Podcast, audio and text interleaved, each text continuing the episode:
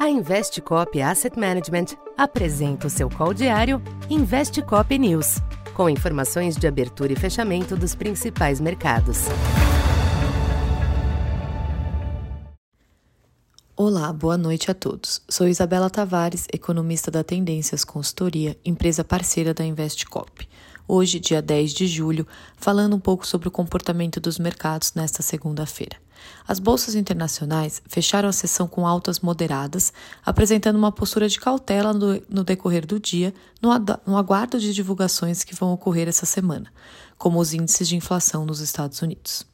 Os dados de inflação da China limitaram o melhor desempenho dos ativos no decorrer do dia, ampliando as incertezas sobre o pulso da atividade no país asiático, prejudicando as commodities metálicas.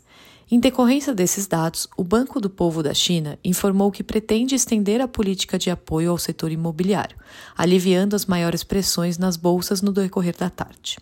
Assim, nas bolsas de Nova York, encerraram a sessão com ganhos moderados. No fechamento, o índice Dow Jones subiu 0,62%, o S&P 500 subiu 0,24%.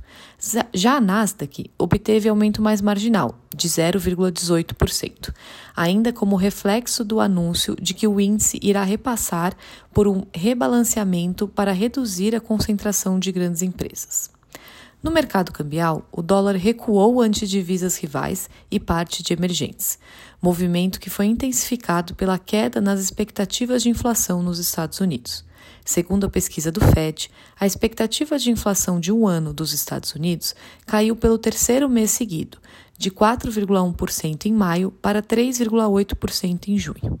Além disso, os investidores também acompanharam as falas de dirigentes do Fed, do Banco da Inglaterra e do Banco do Japão.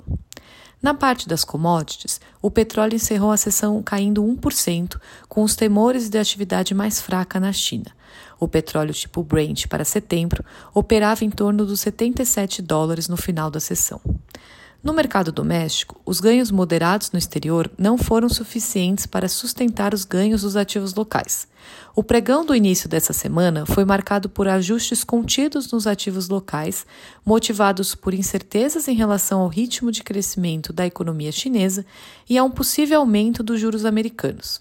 Somado a esse quadro, o minério de ferro fechou em baixa de 3,46% na China, influenciando negativamente as ações da Vale. Além disso, a subida dos juros futuros, no aguardo dos dados do IPCA que saem amanhã, impactaram negativamente as ações de varejistas na bolsa. Assim, o Ibovespa encerrou a sessão caindo 0,80% e o dólar à vista subiu 0,34%, fechando em R$ 4,88. Por hoje é isso, uma boa noite e até amanhã. Essa foi mais uma edição Investe Cop News.